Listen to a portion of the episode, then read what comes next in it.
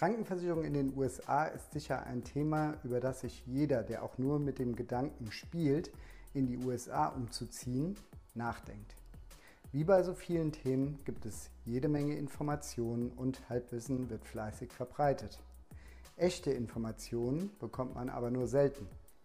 Wir möchten in diesem Video ein wenig Licht ins Dunkel bringen und am Ende dieses Videos werden viele deiner Fragen zum Thema Krankenversicherungen in den USA beantwortet sein. Und am Ende dieses Videos gebe ich auch noch einen Tipp, wie man sich den Stress, eine Stra Krankenversicherung zu finden, zumindest am Anfang nach dem Umzug unter Umständen ersparen kann. In unserem Kanal geht es um das E2-Visum und das Leben und Arbeiten in den USA. Abonniere unseren Kanal, falls du es noch nicht getan hast und aktiviere die Glocke, damit du keines unserer neuen Videos verpasst. Hallo, ich bin Daniel Dulamic von MD Florida Services Inc. Und ich bin mit meiner Familie mit dem E2-Visum in die USA nach Südwestflorida gezogen. Und ich helfe seitdem unseren Kunden bei den Vorbereitungen, dem Visumantrag und dem eigentlichen Schritt in die USA. Und wir lassen unsere Kunden auch nach der Ankunft in den Vereinigten Staaten nicht im Stich. Auch wir haben uns schon vor dem Umzug in die USA mit dem Thema Krankenversicherung beschäftigt. Immer wieder wird gesagt, dass so unglaublich viele Amerikaner gar keine Krankenversicherung hätten. Das stimmt aber so gar nicht, denn laut dem US Census Bureau hatten 2019, das sind die aktuellsten Daten, die ich finden konnte, 92 Prozent der Amerikaner irgendeine Krankenversicherung. Was gibt es sonst noch für Fragen und auch falsche Vorstellungen in Bezug auf die Krankenversicherung in den USA? Nun, erstens, die Krankenversicherung ist in den USA viel teurer als in Europa, wird oft gesagt. Ein direkter Vergleich ist immer schwierig und hinkt oft. Am ehesten kann man meiner Meinung nach Äpfel mit Äpfeln vergleichen, wenn man eine private Krankenversicherung in Deutschland mit einer selbstbezahlten Versicherung in den USA vergleicht, was auch im Falle eines E2-Investorenvisums wahrscheinlich der Regelfall sein wird. Ich nehme nochmal das Beispiel aus meinem Video über die Lebenshaltungskosten. Hier kann man sehen, dass eine vierköpfige Familie eine monatliche Prämie von knapp 1840 Dollar zahlen muss.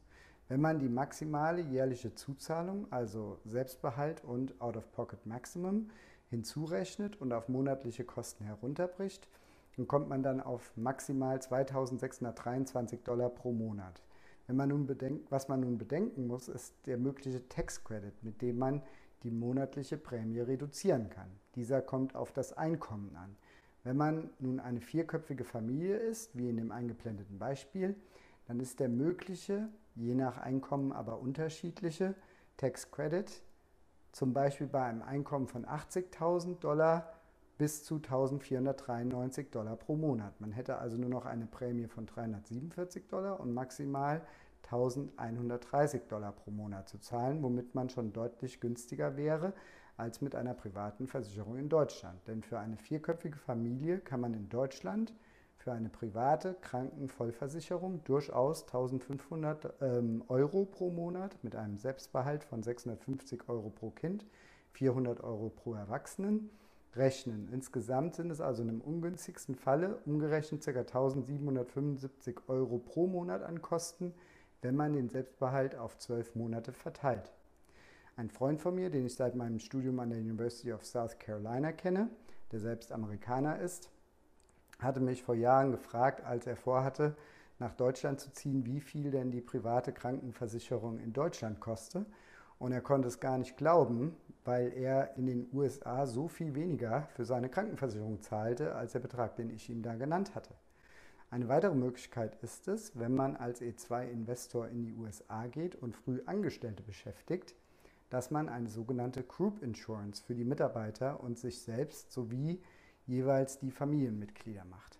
Auch so kann man seine eigenen Krankenversicherungskosten durchaus niedrig halten. Dabei können einem Versicherungsmakler helfen. Hast du noch andere Fragen in Bezug auf die Krankenversicherung in den USA? Schreibe es uns doch mal in die Kommentare.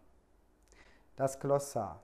Ich zeige nochmal das Beispiel der Krankenversicherung für die vierköpfige Familie ein und gehe mal kurz auf die verschiedenen Begriffe ein, die da so stehen, damit man sich selbst ein wenig besser informieren kann.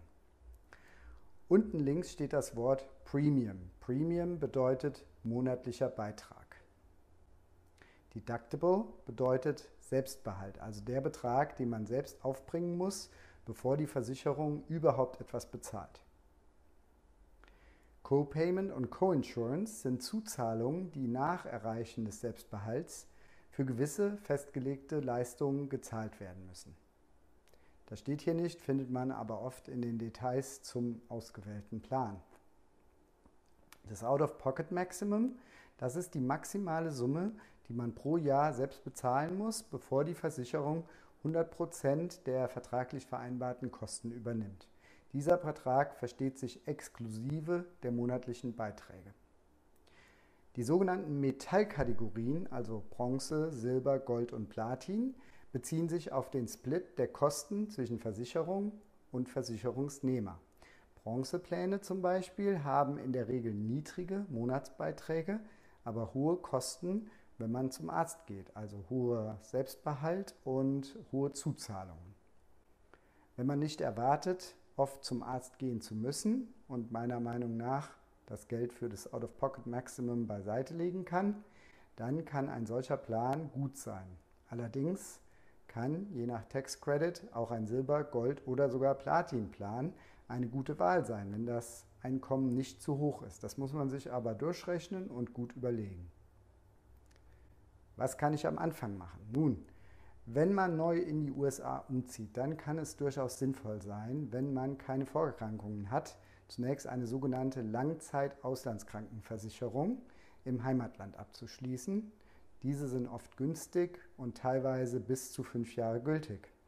Wer in Deutschland privat versichert ist, der kann auch mit seiner Versicherung sprechen und gegebenenfalls Versicherungsschutz ebenfalls für meist bis zu fünf Jahre in den USA erhalten und muss dann erst einmal nichts ändern.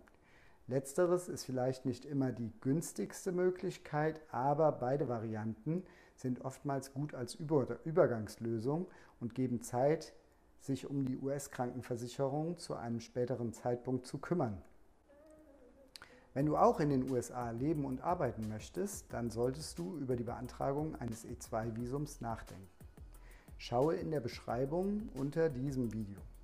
Dort haben wir unseren kostenlosen Leitfaden zum E2-Visum verlinkt. Unsere Facebook-Gruppe Auswandern nach Florida hilft nicht nur, wenn du nach Florida möchtest, sondern überall in die USA.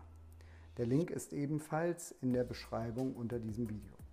Neben uns kannst du dich dort auch mit anderen vernetzen, die in den USA leben und arbeiten möchten oder den Schritt bereits gegangen sind. Wenn dir unser Video gefallen hat, dann würden wir uns sehr über ein Like freuen. In unserem Kanal findest du noch viele weitere Videos über E2-Visum und das Leben und Arbeiten in den USA.